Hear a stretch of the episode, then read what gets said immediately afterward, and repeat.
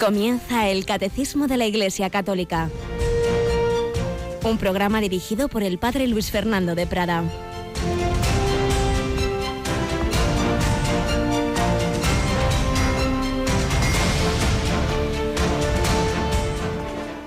Alabados sean Jesús, María y José. Muy buenos días, queridísima familia de Radio María.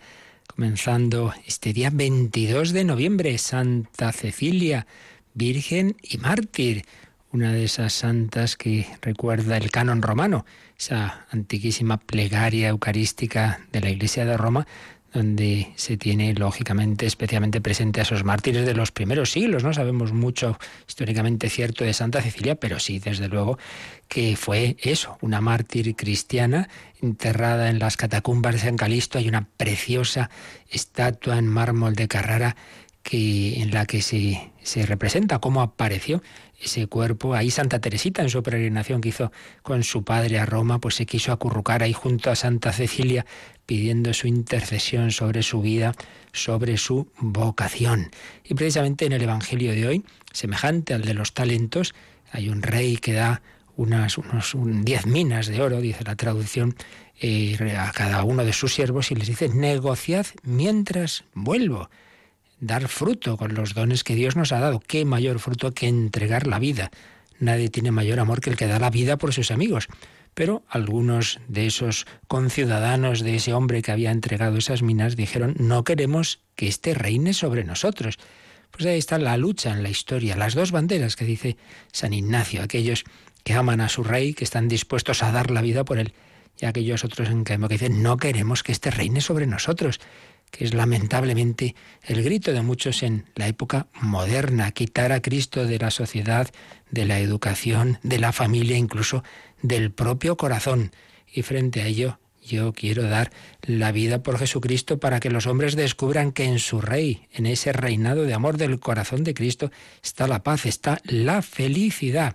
Lo pedimos hoy por intercesión de Santa Cecilia patrona de los músicos, por una frase que aparece en el relato de su pasión, pues como, como ella cantaba en su corazón al Señor. Pedimos que nuestra vida sea un cántico, un cántico de las misericordias de Dios, un cántico con nuestra, todas nuestras acciones, que nuestras acciones canten y alaben al Señor. Queremos ser buenos súbditos de Jesucristo, Rey. Y aquí tenemos un día más en esta semana Mónica Martínez. Hola Mónica, ¿qué tal? Buenos días, padre. Muy bien, gracias a Dios. Con algunos sustos esta mañana que se nos ha cortado la conexión con nuestros queridos y pobres voluntarios de Palencia, ¿verdad? Así es, así es. Un susto para nosotros y un susto para ellos. Sobre todo, pues que vean nuestros oyentes pues los negados de nuestros voluntarios madrugan, llevan todas las cosas, van allí, empieza la transmisión, se va la línea del teléfono y no hay nada que hacer. humanamente hablando, pues vaya desastre. Bueno, el Señor y la Virgen han visto esa actitud, han visto ese esfuerzo y eso es lo que cuenta. Y eso para todos nosotros, cuando hacemos las cosas con la mejor voluntad y luego no salen, pues se ofrece al Señor y ya está, con mucha paz, ¿verdad? Yo estoy completamente de acuerdo con usted eh, y, además yo quiero destacar que cuando estas contrariedades pasan, aunque ellos se sienten un poquillo tristones, pero lo viven con bastante paz. Qué bien. Bueno, pues nosotros queremos recordar que precisamente siempre agradecemos a nuestros voluntarios y a nuestros bienhechores todo lo que hacen, pues como podemos hacerlo, que es aparte de, de con toda la programación que tanto ayuda a tantísimas personas, con nuestra oración, una oración permanente, una oración que tú en concreto a las 3 de la tarde recoges muchas intenciones, una vez al mes en la hora santa, en las misas que diariamente celebramos en la emisora, pero de una manera muy particular, el día 24 de cada mes ofrecemos la misa por los bienhechores, o sea, pasado mañana. Nada más y nada menos. El viernes a las 10 de la mañana, la misa que todos los meses ofrecemos, como bien dice Padre, por los bienhechores de Radio María pues ahí estaréis todos presentes y luego al día siguiente, ya recordábamos ayer, que tenemos viajecito misionero de retransmisión de un evento especial de la vida de la Iglesia en España. Sí, nos vamos hasta Mallorca para retransmitir la toma de posesión de Monseñor Sebastián Altabul. Así es. Bueno, pues vamos en este, con todas estas estupendas perspectivas en este miércoles que la devoción pues muchos eh, quieren, y creo que está muy bien pensado, el tener especialmente presente a San José, porque es que es esos santos que, que va pasando desapercibido, a lo mejor no nos acordamos de él, el domingo es el día de la resurrección, el sábado de la Virgen, el viernes de la pasión de Cristo, el jueves de la Eucaristía, pues el miércoles tengamos especialmente presente a San José, a San José que siempre humilde, discreto, pero dio mucho fruto y cumplió esa palabra del Evangelio de hoy, negociad mientras vuelvo con todas esas cualidades y talentos que Dios le dio, pues lo puso todo al servicio de Jesucristo.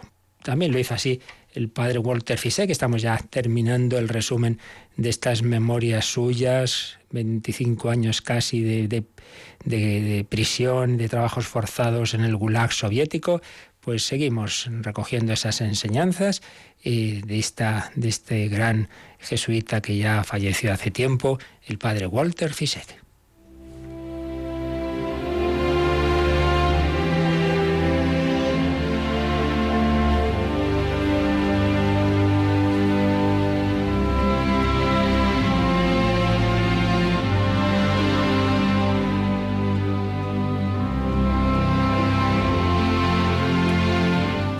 Nos habíamos quedado ayer en las reflexiones del padre Zizek cuando en aquella ciudad Noris, en la que había tenido muchísimo fruto apostólico en aquella celebración de la Semana Santa, muchísimas personas habían acudido a la celebración de la vigilia pascual y eso era ya demasiado para que la policía secreta soviética lo permitiera y le expulsaron de esa ciudad y le advirtieron que ya era la última vez que podía hacer ese tipo de apostolado, que, estaba en libertad condicional, pero no para hacer todo eso.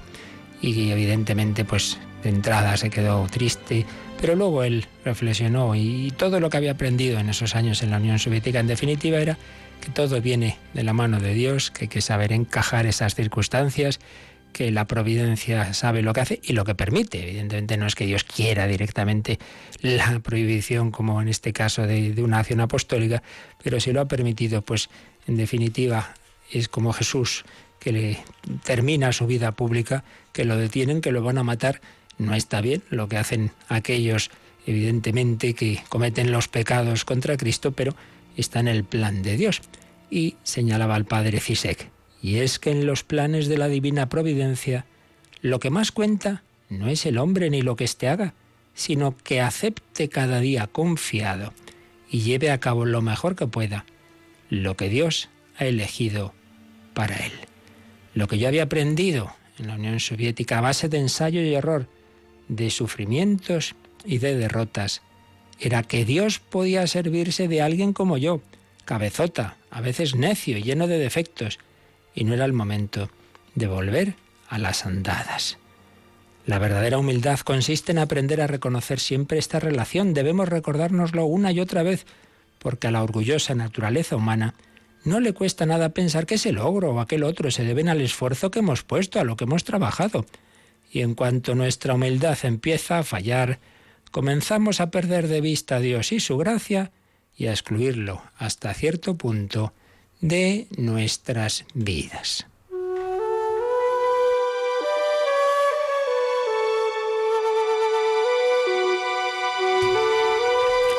Da gracias, pues, me decía a mí mismo, de que la amorosa providencia de Dios ponga humillaciones en tu camino.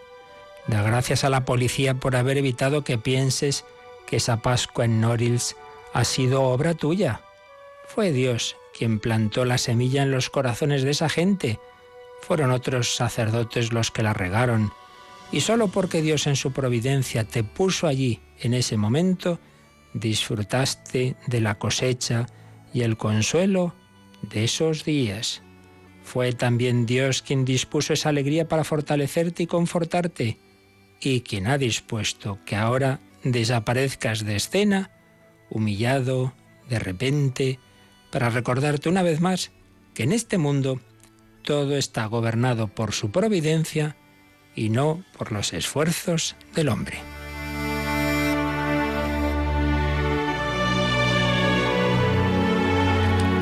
Que ayer fue ayer y hoy es hoy.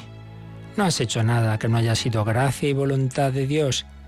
Cada vez que has intentado hacer algo tú solo, que has trazado planes, que has buscado respuestas de antemano, tus esfuerzos han acabado en desastre y has tenido que volver a empezar a buscar la voluntad de Dios en todo acontecimiento y circunstancia. No va siendo hora de que aprendas. No va siendo hora de que aprendas a ser manso y humilde de corazón, de que renuncies a tu voluntad y luches por conformarte a la de Dios, de que busques primero el reino de Dios y su justicia, sin que te inquiete a dónde te lleva este avión, qué encontrarás allí o lo que dejas atrás.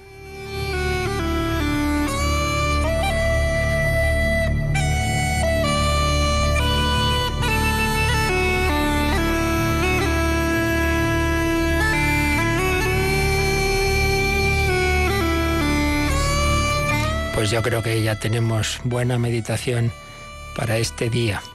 Había tenido una época de disfrutar, de un apostolado gratificante, pero la policía le detiene, le dice que se acabó y hay que saber encajar. Lo primero ha sido gracia de Dios, ese apostolado, sus frutos no han sido cosa mía, han sido cosa del Señor, le damos las gracias, pues también debemos darle las gracias si ahora ha permitido pues que no pueda seguir haciendo esto. Me lo estaba creyendo.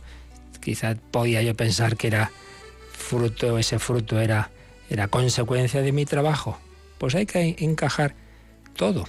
Dar gracias a Dios por esos frutos son obra suya. Pero también saber aceptar los fracasos, las contrariedades. Pues Dios sabrá. A Dios le importan esos hombres y mujeres mucho más que a mí.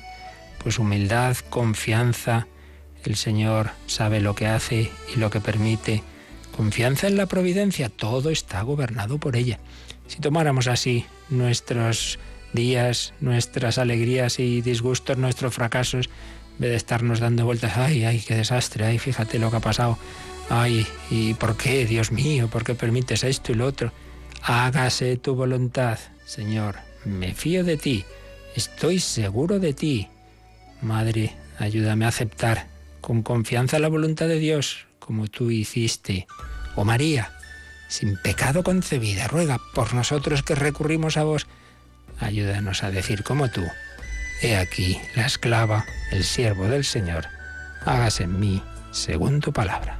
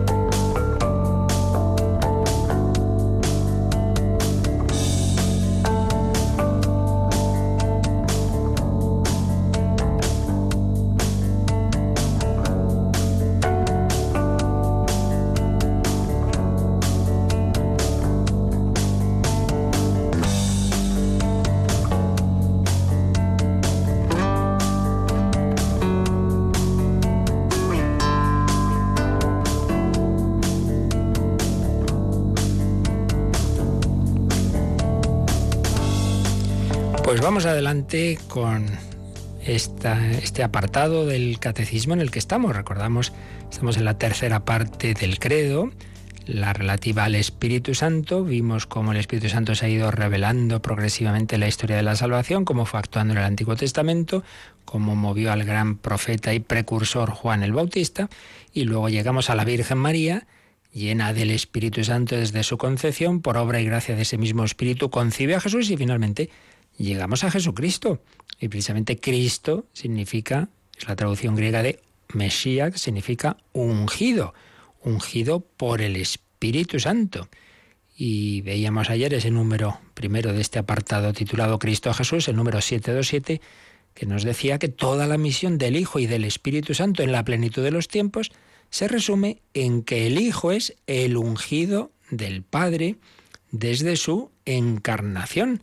Jesús es Cristo, el Mesías, y lo estuvimos viendo con repasando algunos números anteriores y luego eh, el catecismo en letra pequeñita nos recuerda algo importante, y es que todo lo que vimos de Cristología, todo lo que vimos en la segunda parte del credo, todo el segundo capítulo del símbolo de la fe, dice, hay que leerlo a la luz de esto, que toda la obra de Cristo es misión conjunta del Hijo y del Espíritu Santo. Nosotros vemos, los contemporáneos de Jesús le vieron a Él, pero lo que no veían, sino sentían, en la medida en que se abrían la gracia, era que el Espíritu Santo estaba actuando en Cristo y en sus propios corazones, aquellos que se fiaban de Jesús, que creían en Él, era obviamente por la ayuda interior del Espíritu Santo. Y cuando uno se convierte, cuando uno tiene fe, pues no es porque sea muy listo y haga un razonamiento y dice, ah, sí, sí, este es el Hijo de Dios. No. Es verdad que el acto de fe tiene una base racional, pero no se hace porque sea razonable, sino porque el Espíritu Santo nos mueve a ello, nos atrae a ello, nos da una atracción hacia Cristo, nos da una certeza interior plena que va por encima del mero razonamiento. El Espíritu Santo actúa en nosotros. Y viendo esta relación entre Cristo y el Espíritu Santo, podemos recordar algo que, bueno, quizá sea un poquito técnico teológicamente, pero en este programa tenemos un poquito que, por un lado, explicar las cosas más sencillas y básicas, pero también de vez en cuando para muchos que quieren profundizar en la teología nos elevamos un poquito más. Y lo hacemos de la mano maestra de Monseñor José Rico Pavés, que en su Cristología nos recuerda mm, algo importante y es esa, esa relación entre Cristo y el Espíritu Santo que durante siglos no ha estado demasiado presente en la reflexión cristológica. Leemos comentando un poquito eh, algo de lo que escribe sobre este tema. La venida del Hijo de Dios al mundo, su concepción humana y su nacimiento virginal se han cumplido por obra del Espíritu Santo. El ministerio público se, se inicia y se realiza en la unción del Espíritu. Recordemos que se inicia en ese bautismo de Jesús en el Jordán, donde está esa manifestación de la Trinidad, el Espíritu en forma de paloma, etc. El ministerio público se inicia y se realiza en la unción del Espíritu. Sigue. La potencia del Espíritu se manifiesta hasta el final en el sacrificio redentor de Cristo y en su resurrección. El mismo Espíritu Santo, como testimonia San Pablo, resucitó a Jesús de entre los muertos. Romanos 8:11. Y mediante este resurgir de los muertos, Jesucristo recibe la plenitud de la potencia mesiánica y es definitivamente revelado por el Espíritu Santo como Hijo de Dios con potencia. ¿Qué es esto? Bueno, pues esto es una expresión que aparece en la carta de San Pablo también a los romanos, Romanos 1.4, donde dice lo siguiente, constituido Hijo de Dios en poder, según el Espíritu de Santidad, por la resurrección de entre los muertos. Quiere decir lo siguiente, por supuesto Jesucristo es el Hijo de Dios desde siempre, en la eternidad, segunda persona, es eterna como el Padre, es Hijo de Dios, pero una vez que se hace hombre, ese Hijo de Dios también lo es en su humanidad, pero esa humanidad de Cristo, hasta que no llega la resurrección, digamos, no manifiesta más que de una manera parcial esa potencialidad, ese poder de que es el Hijo de Dios. Pero ya al resucitar, esa humanidad está glorificada, ya no está sujeta al sufrimiento y la muerte. Por eso recibe del Espíritu Santo ese eh, ser constituido Hijo de Dios en poder, en poder. Entonces, eh, concluye este párrafo don José Rico diciendo Jesucristo, el Hijo de Dios, viene al mundo por obra del Espíritu Santo y como Hijo del Hombre cumple totalmente su misión mesiánica en la fuerza del Espíritu. Es el mismo Espíritu Santo el que revela que Él es el Hijo de Dios. Por eso, como decíamos antes, nadie puede decir, escribe San Pablo en 1 Corintios 12:3, nadie puede decir Jesús es Señor, Jesús es Dios, sino por el Espíritu Santo. Bien, este párrafo creo que está claro, es relativamente sencillo, lo hemos ido viendo en días pasados. Pero añade don José Rico, la acción del Espíritu Santo es visible en la preparación remota y próxima del misterio de Cristo. Es lo que hemos ido viendo también, catequesis anteriores, pero sobre todo en la misma encarnación y en el comienzo de su misión. San Pedro dirá en Hechos 10:38, me refiero a Jesús de Nazaret, ungido por Dios con la fuerza del Espíritu Santo, ungido por Dios con la fuerza del Espíritu Santo. Toda la existencia terrena de Jesús está bajo la acción del Espíritu. La presencia del Espíritu Santo en Jesús es una realidad permanente, no transitoria.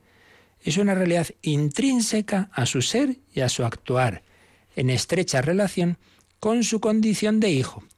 Y la presencia de Jesús glorioso continúa en los discípulos mediante el don del Espíritu Santo. Y añade un último párrafo, que este es un poquito más elevado teológicamente. Dice así, los santos padres de la Iglesia, aquellos autores de los primeros siglos, no solo vieron la acción del Espíritu en el Hijo, en la encarnación y en el bautismo, sino que relacionaron estos acontecimientos con los primeros momentos de la historia de la salvación, la creación, y con la efusión del Espíritu Santo sobre la Iglesia, Pentecostés y bautismo del creyente.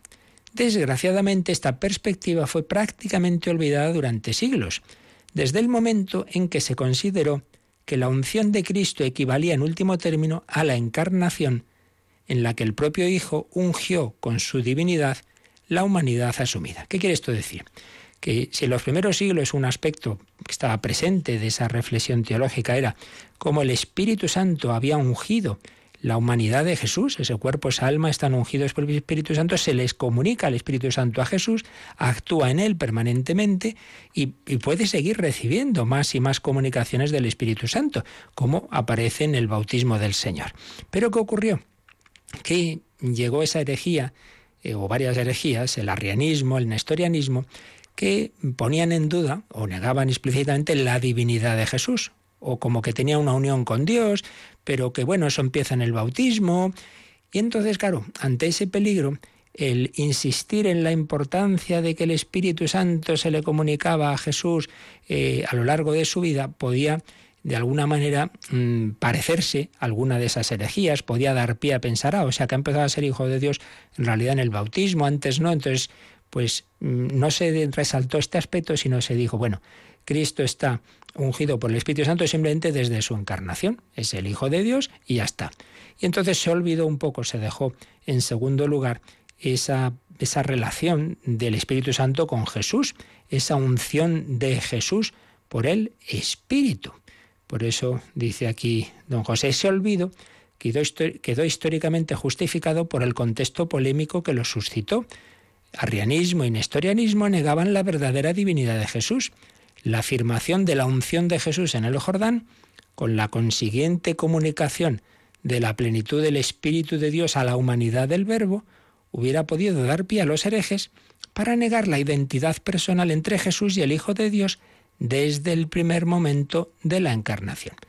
Claro, si se insiste en que importante es que en el Jordán Jesús recibe el Espíritu Santo, se oye la voz del Padre, este es mi Hijo el amado. Algunos decían, ah, empieza ser hijo ahora antes no era el Hijo de Dios. No, no, eso nada. Es el Hijo de Dios desde, desde siempre y desde que se encarna, esa humanidad de Cristo es la humanidad de la persona divina. Pero eso no quita para que esa, esa alma de Cristo, esa humanidad de Cristo, pueda ser ungida y penetrada más y más cada vez por el Espíritu, porque no olvidemos, esa humanidad es una humanidad limitada y creada. Esa alma no es un alma infinita, es un alma limitada que siempre puede recibir una mayor comunicación del Espíritu Santo. Otra cosa es su naturaleza divina, que esa siempre es igual y siempre es infinita. Y entonces nos habla de cómo santos padres anteriores a todas esas polémicas heréticas, como San Ireneo en particular, pues hablaban de la unción, del verbo, incluso antes de la encarnación. San Ireneo habla de cómo la segunda persona de la Trinidad está ungida por el Espíritu dice que el Hijo, en cuanto Dios recibe, esto ya por supuesto son teorías de San Ireneo, esto no hay por qué eh, aceptarlo así, pero bueno, creo que es bueno hacer alguna referencia a esto que conocemos poco. El Hijo, en cuanto Dios recibe del Padre, antes de los siglos, el trono eterno y el óleo de la unción. Esto es, eh, hace referencia al Salmo 45.8. Dios te ha ungido con óleo de alegría más que a tus compañeros. San Ireneo señala quién unge, quién es el ungido y con qué se unge. ¿Quién unge? El Padre. ¿Quién es el ungido? El Verbo. ¿Y con qué se unge? Con el Espíritu Santo. Entonces ve este santo eh, mártir San Ireneo que la unción del Verbo no se orienta a dar consistencia a su persona. El Verbo subsistía antes de su unción, pero el Verbo es ungido para dar vida al mundo. Entonces tiene una, una idea curiosa, y es que el universo que Dios ha creado se mantiene, tiene una consistencia porque está sostenido por el verbo. Y hace una relación llamativa entre la crucifixión y este, y este ser sostenido el universo por el verbo, porque dice como que el verbo está clavado, está crucificado a la creación, porque la está sosteniendo. Dice así, como el verbo mismo omnipotente de Dios en su condición invisible, está extendido por todo este universo visible y abraza su largura y su anchura y su altura y su hondura, pues también la crucifixión visible del Hijo de Dios tuvo lugar en esas dimensiones, en la forma de cruz trazada por Él en el universo. El verbo pues recibió la unción para ungir luego al universo. El, verbo está sosteniendo este, este mundo y presagiando lo que luego hará ya una vez hecho hombre. La salvación, digamos, inmanente al mundo, el que este mundo no desaparezca, el que tenga un orden, se va a consumar en la salvación trascendente del hombre. Lo cósmico será antropológico, porque este cosmos está hecho para que el hombre pueda llegar a unirse con Dios. Imagen de la unción eterna del Hijo será la unción de Jesús, el Verbo encarnado, que tendrá lugar en su bautismo. La unción del Verbo creador y del Verbo encarnado se corresponden. La unción de Jesús se encamina a la salvación de los hombres. Por eso recae sobre un hombre. Afecta al Verbo en cuanto hombre. Entonces tiene una idea curiosa, y es que como mm, Dios quiere comunicarnos a todos el Espíritu Santo, pero dice, no lo podía hacer directamente, del Padre a los hombres, no, sino del Padre a Jesús. Ese hombre Cristo Jesús, que es el Hijo eterno de Dios, pues va a ser lleno del Espíritu Santo para luego pasar el Espíritu Santo de la humanidad de Jesús a nosotros. El Espíritu, dice San Ireneo, tenía que descansar y habituarse a los hombres estando en Jesús, estando primero en ese hombre que es el Hijo eterno de Dios, en esa humanidad de Jesús, desde Él desde su cruz, desde su muerte, de su resurrección, va a comunicarse a nosotros. El Hijo de Dios se hace Hijo del hombre para que el hombre se acostumbre a recibir a Dios y Dios se acostumbre, por así decir, a habitar en el hombre. El Espíritu de Dios ha descendido al Hijo del hombre, a Jesús, para acostumbrarse a vivir en la carne, en la naturaleza humana, y desde él se va a derramar sobre la humanidad, desde eh, la resurrección de Cristo, y especialmente desde Pentecostés. En el Jordán el Espíritu vino sobre Jesús como una primera realización de Pentecostés sobre la humanidad. Jesús es ungido en cuanto hombre para que luego nosotros seamos ungidos desde Pentecostés. En Pentecostés el Espíritu Santo obrará en los creyentes lo que ya había hecho antes en Jesús. Y esto se aplica a cada uno de nosotros en el bautismo, en la confirmación, etc. Bueno, ya digo que esto es una reflexión un poco elevada teológicamente, algunos habrá perdido, no pasa nada, pero bueno, es bueno que alguna vez oigamos también estas cosas, porque si no se puede también olvidar aspectos de nuestra fe muy interesantes. Quedémonos con esto. El Hijo de Dios, hecho hombre, está ungido en su humanidad por el Espíritu Santo para de él pasar el Espíritu Santo a nosotros. Y yo recibo ese Espíritu Santo de una manera muy particular en los sacramentos el bautismo, la confirmación, bueno, y un poquito en todos, se me va comunicando desde el corazón de Jesús, que primero fue lleno de ese espíritu ya en el seno de la Virgen María. Pues vamos a pedir esa unción sobre cada uno de nosotros, que cuando decimos una persona qué unción tiene, vemos que no es él, es que es que es que es Dios quien está actuando en esa persona.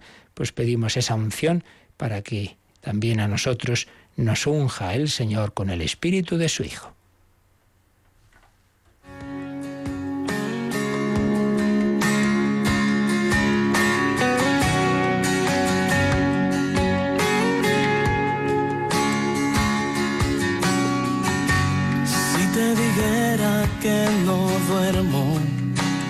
Pensando en ti y que cuando duermo hasta en mis sueños estás allí, que tu presencia es emergencia porque el aire que respiro no me da para vivir. Y si preguntaras qué necesito, para ser feliz. Sin duda dijera que tu espíritu venga sobre mí, que baje la unción y que me llene, que limpie, que me libere. Lo que no viene de ti. Baja, baja, baja, baja la unción. Fluye, fluye, fluye, una vez más en mi corazón. Cuando estoy contigo, nada puede faltar. De tu presencia no me quiero alejar.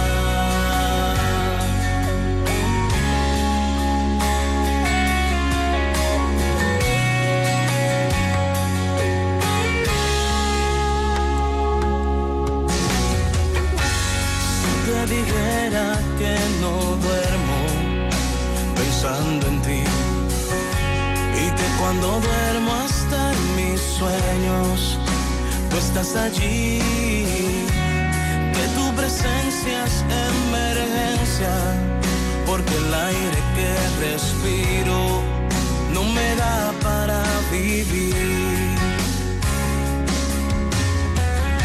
Y si preguntaras qué necesito para ser feliz, sin duda dijeran tu espíritu venga sobre mí, que baje la unción y que me llene, que limpie, que me libere lo que no viene de ti. Baja, baja, baja, baja la unción. Fluye, fluye, fluye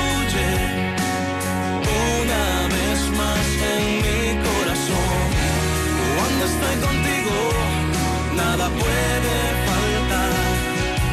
De tu presencia no me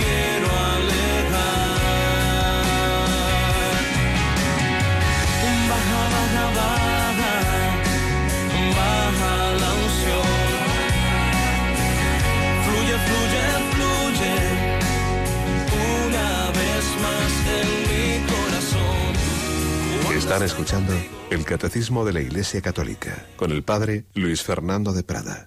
Baja, baja, úngenos, Espíritu Divino, Espíritu del Padre y del Hijo, Espíritu de Cristo.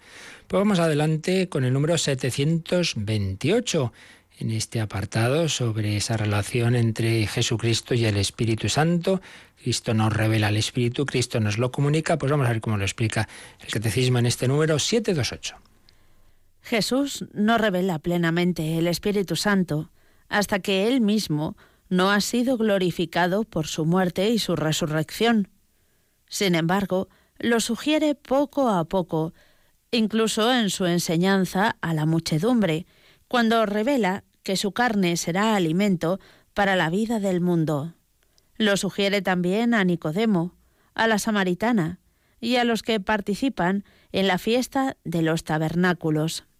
A sus discípulos les habla de él abiertamente a propósito de la oración y del testimonio que tendrán que dar. Pues como veis aquí, el Catecismo nos hace un pequeño resumen de cómo Jesús fue poco a poco revelando a esa tercera persona de la Trinidad. Claro, pensemos que durante siglos Dios había metido en la cabeza de los israelitas que hay un solo Dios. Pero luego fue preparando con pequeñas indicaciones que sin dejar de ser un solo Dios, en Dios había una vida personal. Y entonces, segundo paso, pues ese hombre con el que están hablando, ese Jesús, se manifiesta como hijo. El Padre y yo, entonces está manifestando que sin dejar de ser un solo Dios, hay dos, pero ya al final de su vida, y con anticipos como aquí vemos, va hablando de una tercera persona. No se va a dar la revelación plena, dice la primera frase de este número, del Espíritu Santo hasta que Cristo no haya muerto y resucitado. Entonces ya claramente, y además se va a comunicar entonces en Pentecostés. Pero, dice, lo fue sugiriendo ya durante su vida pública poco a poco, fue sugiriendo, incluso en su enseñanza a la muchedumbre, que, que ese Espíritu Santo no es una mera fuerza, un poder, un, una cosa así anónima, no, no, es una persona. Y nos pone diversas citas. Dice, lo sugiere poco a poco, incluso en su enseñanza a la muchedumbre, cuando revela que su carne será alimento para la vida del mundo. ¿Qué nos cita aquí el catecismo? Bueno, pues ese discurso del, del pan de la vida, tras la multiplicación de los panes que relata San Juan en el capítulo 6. Vamos a leer algunas de, las, de los versículos que, que, cita aquí el catecismo.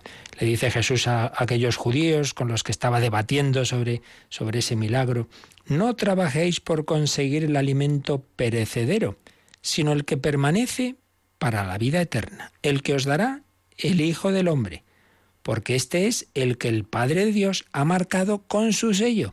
Recordemos que uno de los símbolos del Espíritu Santo es el sello. Trabajad por este pan, el pan eucarístico, que lo ha marcado el Padre con su sello. ¿Cómo se convierte el pan en el cuerpo de Cristo? Por el Espíritu Santo. Jesús lo está ya de alguna manera sugiriendo. Pero mm, dice también en el versículo 51, 6.51, yo soy el pan vivo que ha bajado del cielo. Quien coma de este pan vivirá eternamente, pues el pan que yo daré es mi carne por la vida del mundo. Fijaos qué manera de explicar, por un lado, la encarnación, pero por otro lado, el sacrificio redentor. Yo soy el pan vivo que ha bajado del cielo. Esto solo puede decirlo el Hijo de Dios, porque si no, que un hombre diga, yo soy el pan para que me comáis, este está loco, quiere que seamos antropófagos o qué, que de hecho es como le entendieron. No, es que yo soy el Hijo de Dios hecho hombre para que me comáis espiritualmente, para que tengáis la vida divina. Yo soy el pan vivo que ha bajado del cielo. Quien coma de este pan, quien comulgue bien, vivirá eternamente. Pero es que añade, el pan que yo daré es mi carne por la vida del mundo. Y aquí ven los estudiosos de la escritura que es una manera de hablar de que ese cuerpo de Cristo, esa carne de Cristo, se va a ofrecer en sacrificio. El pan que yo daré es mi carne por la vida del mundo. Este es mi cuerpo entregado, esta es mi sangre derramada. Y dice el versículo 52, perdón, 62. ¿Y si vierais al Hijo del Hombre subiendo a donde estaba antes? Es el Espíritu el que da vida. La carne de nada sirve. Las palabras que os he dicho son espíritu y vida. Es decir, todo esto no lo entendéis si no os dejáis mover por el Espíritu Santo, que es el que da la vida. La carne, es decir, lo que es simplemente el hombre por sus fuerzas, pues por ahí no se salva. La carne en sí misma no nos salva. La carne necesita ser salvada. La carne no se refiere a lo corporal, el cuerpo, sino en general lo humano. Lo humano sin el Espíritu de Dios no nos lleva a Dios. Bien, este es un discurso en el capítulo 6 de San Juan que al hablar de la Eucaristía, pues está de trasfondo la necesidad del Espíritu Santo. Pero todavía está más claro en otros pasajes de San Juan, como en aquel primer encuentro, el Evangelio de San Juan se dice que es también el Evangelio de los encuentros y de los diálogos personales, el diálogo con Nicodemo, el diálogo con la samaritana, con el ciego de nacimiento, etc. Pues bien, diálogo con Nicodemo, capítulo 3, Juan 3, del 5 al 8. Jesús le dijo a Nicodemo, de verdad te aseguro, quien no nace de agua y de espíritu, no puede entrar en el reino de Dios. Lo nacido de la carne, carne es lo nacido del Espíritu, Espíritu es. Para entrar en el reino de Dios, pues necesitamos nacer del Espíritu Santo. No, no basta que yo nacido en mi madre, bueno, tienes la vida humana, pero queremos la vida divina. Esa se nos da en el bautismo. Por eso hay que nacer de agua, el símbolo del bautismo, y de Espíritu, Espíritu Santo. En el bautismo recibo la vida divina, la naturaleza divina. Somos hijos de Dios. Y dice el versículo 7 de Juan 3:7, no te extrañes de que te haya dicho, es necesario que nazcáis de lo alto. El viento sopla donde quiere. Tú oyes su silbido, pero no sabes de dónde viene ni a dónde va. Así le sucede a todo el que ha nacido del Espíritu. Ya vimos que el viento es otro de los símbolos del Espíritu Santo. Entonces hay que nacer de nuevo. El viento, es decir, el Espíritu Santo, te va a llevar pues donde te quiera llevar. Tú fíjate.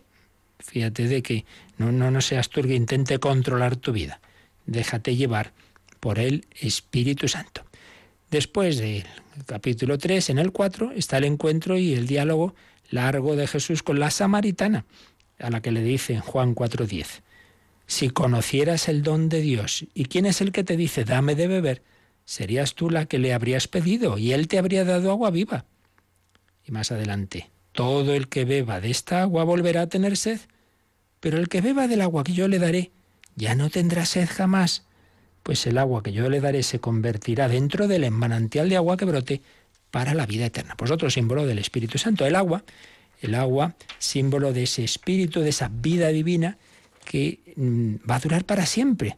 Todo lo que intentemos saciar el deseo de felicidad solo con cosas de este mundo, como hacía la samaritana, pues con un hombre, luego con otro, y así cinco o seis.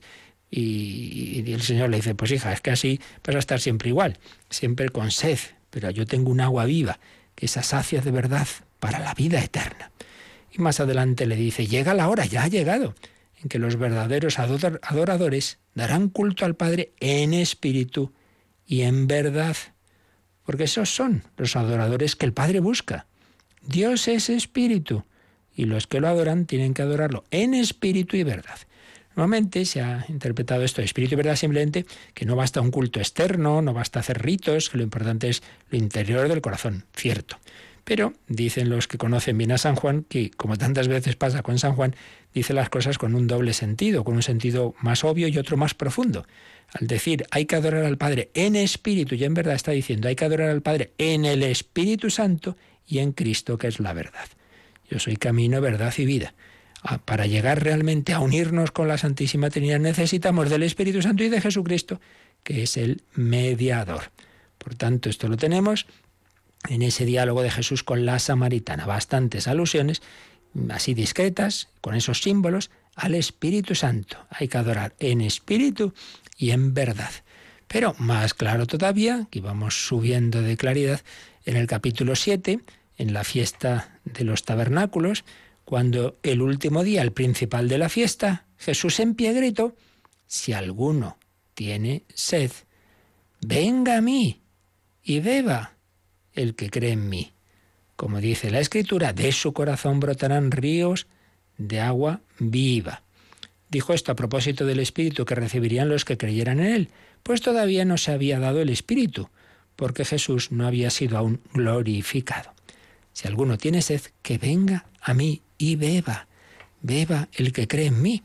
La Escritura anunciaba que del Mesías, de sus entrañas, de su corazón, brotarían ríos de agua viva. Entonces, si alguno tiene que venga a beber, a beber lo que va a salir de mi corazón. Dice San Juan, todavía no se había comunicado el Espíritu, porque ya hemos dicho que había que esperar a la muerte y resurrección para la plenitud de la comunicación. Sí se había comunicado de una manera parcial, obviamente, eh, porque ya hemos dicho que nunca el Espíritu Santo ha estado dormido, pero mm, de una manera plena y abundantísima, va a ser a partir de Pentecostés esa comunicación. Pero lo importante es esta llamada de Jesús. Si alguno tiene sed, todos tenemos sed de, de- de felicidad, de amor, de verdad, de eternidad. Bueno, pues en definitiva de Dios.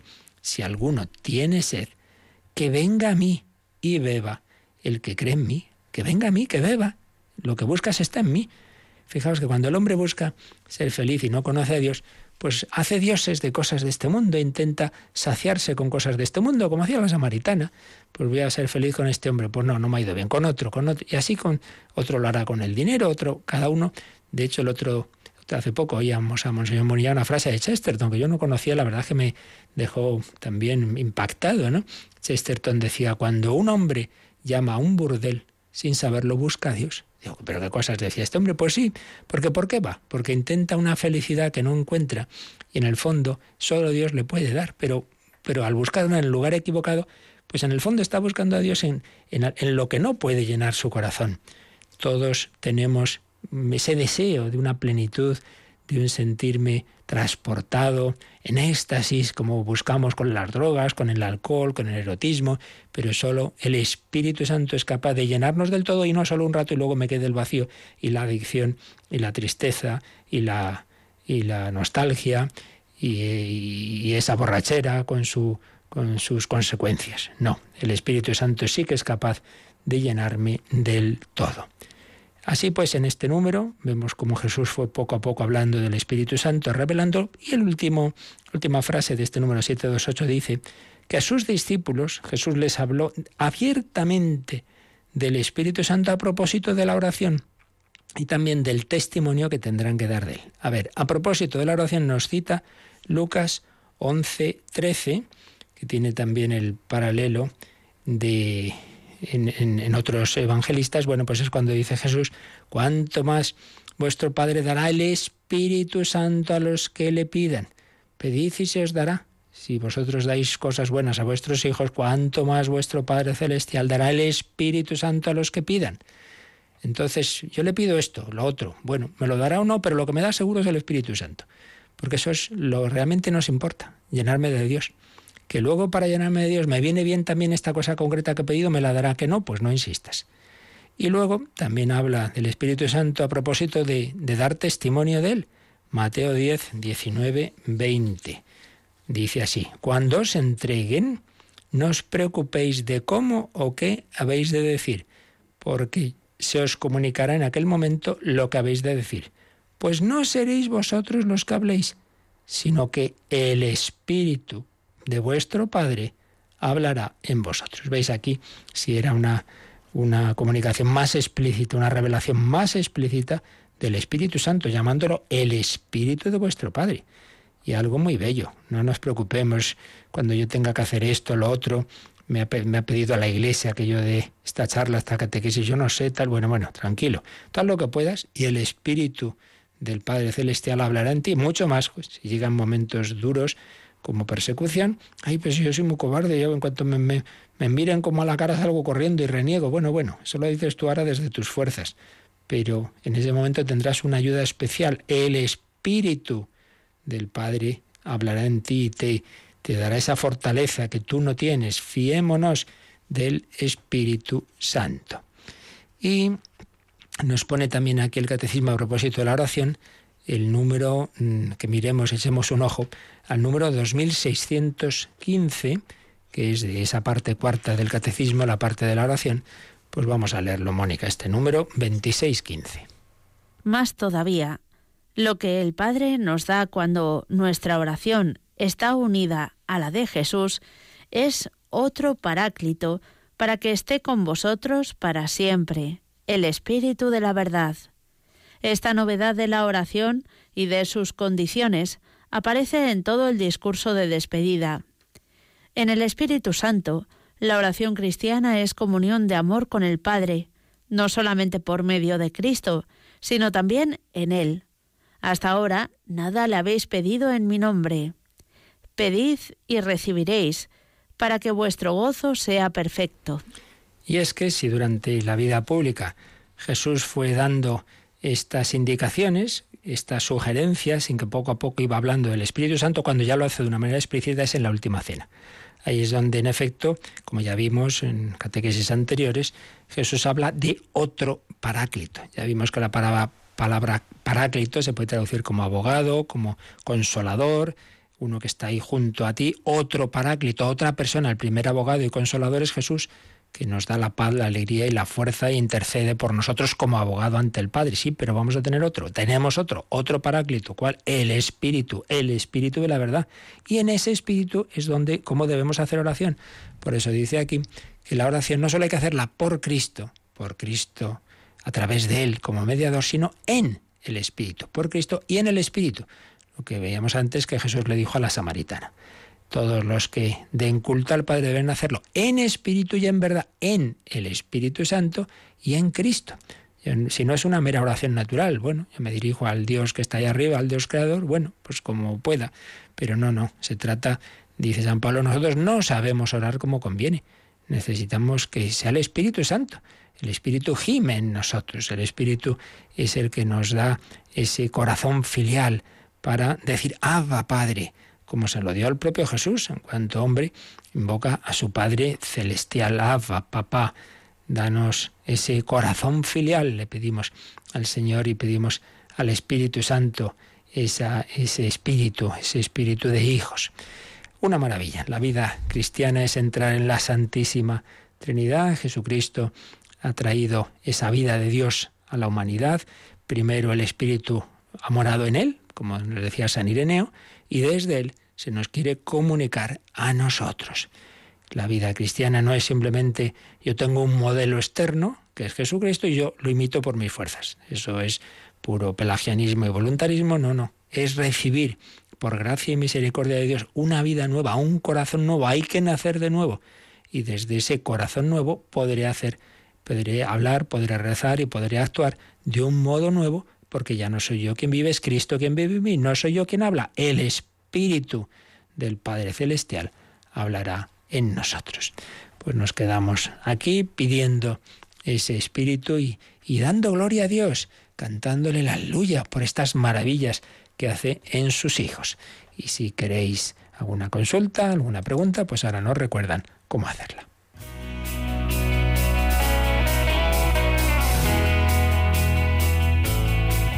Participa en el programa con tus preguntas y dudas. Llama al 91 005 9419. 91 005 9419. También puedes escribir un mail a catecismo arroba. Catecismo arroba radiomaria.es.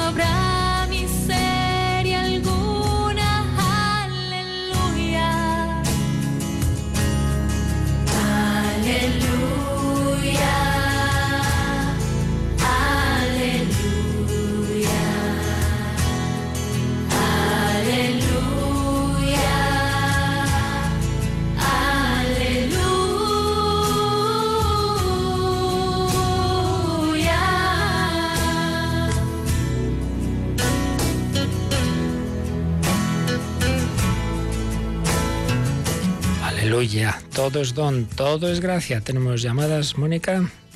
Así es, nos ha llamado Jaime desde Tenerife que nos pide que le expliquemos cuál es la diferencia entre don y gracia. Pues eso, todo es don, todo es gracia. Bueno, como tantas veces ocurre, depende, ¿no? El sentido en que demos las palabras. En un sentido amplio sería equivalente, porque gracia es eso, un regalo, un don, pero normalmente ya en términos teológicos, don sería como más amplio, cualquier regalo, sea de orden natural, sea de orden sobrenatural, y gracia normalmente se reserva para la vida divina participada en nosotros, la gracia de Dios, esa, esa comunicación de, de la vida de Dios que se da, como decíamos antes, a través de los sacramentos sobre todo, ¿no? Pero es verdad que también don se puede usar como dones del Espíritu Santo, en sentido preciso, ¿no? En fin, que depende, sentido amplio, cualquier regalo de Dios, sentido estricto de gracia es la vida divina que se nos comunica sobre todo a través de los sacramentos, o dones del Espíritu Santo, en sentido más estricto si cabe, pues es un modo de actuar de Dios en nuestra alma de orden, digamos, místico. Místico no hay que entenderlo, tener éxtasis necesariamente, sino simplemente que es la, esa, digamos, forma de actuar de Dios en que el hombre tiene que hacer muy poquito. Es Dios el que realmente está ahí hablando, el que está actuando. Por ahí va un poquito la cosa. ¿Qué más? También nos ha llamado Jesús desde Madrid que nos pregunta si se puede rezar por las personas que no han nacido. Por las personas que no han nacido, entiendo, por los niños que han que han sido abortados o que han tenido un aborto natural, pues claro, claro, no solo se puede, sino que en la en la en el misal aparece aparece una, una, un posible formulario por, por niños eh, que no han podido ser bautizados por, por esto, ¿no? Entonces, claro que sí, por toda persona humana hay que encomendarla a la misericordia de Dios, porque muchas veces no sabemos qué será, bueno, pero lo que nunca está mal es rezar, porque si no hace falta esa persona por la que rezamos, pues ya Dios la aplicará a otro. Por tanto, se puede rezar. Solamente, solamente no se puede rezar por los que hayan sido condenados, porque eso sabemos que eso no tiene solución, que son personas que, que se han opuesto para toda la eternidad a Dios y eso ahí no tiene sentido la oración. Pero en todos los demás casos, bueno, aparte como no sabemos de nadie que esté condenado, pues no hay nadie por quien no podamos rezar, incluso por el que haya muerto con mayor enemistad de Dios, pues tú que sabes en el último instante, antes de ya pasar al cara a cara con Dios, a- como eso que, que experimentó Santa Teresita cuando era niña y rezaba, se había enterado que iban a ejecutar a un, a un hombre, un criminal muy malo y, y que no quería confesarse y venga a rezar, venga a rezar. Y cuando leyó la crónica de su ejecución, rechazó al sacerdote, pero que en el momento en que ya iba a caer la guillotina sobre él, de repente se iluminó su rostro, se volvió hacia el sacerdote, cogió el crucifijo y lo besó. Indudablemente había recibido en ese momento una última gracia a la que en ese caso sí que se abrió. Recemos por todos, invoquemos al Espíritu Santo sobre todos. Ven, Espíritu Santo, Espíritu de Cristo, ven por medio de María, esposa del Espíritu Santo. Bueno, pues esta noche seguiremos aquí, porque sabéis que los miércoles de 11 a 12, una hora menos en Canarias, tenemos ese otro programa de diálogo con el hombre contemporáneo, el hombre de hoy y Dios, y vamos a hablar de, de la esperanza, precisamente en este mes de noviembre, mes de los difuntos, ante la muerte. Las dos posturas tan distintas del hombre sin fe y sin esperanza y del que sí la tiene ante el misterio de la muerte. Un programa que seguro que nos va a ayudar a todos esta noche. Pues pedimos al Señor su bendición, agradecemos a Mónica Martínez su colaboración y nos encomendamos al Señor, a la Virgen, a San José en este día de Santa Cecilia, patrona de los músicos, a los que también encomendamos especialmente para que su música nos lleve a todos a Dios. La bendición de Dios Todopoderoso, Padre, Hijo y Espíritu Santo, descienda sobre vosotros. Alabado sea Jesucristo.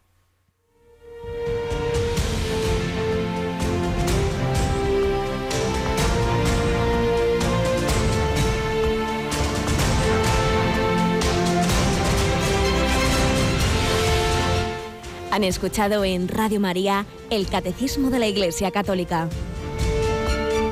Un programa dirigido por el Padre Luis Fernando de Prada.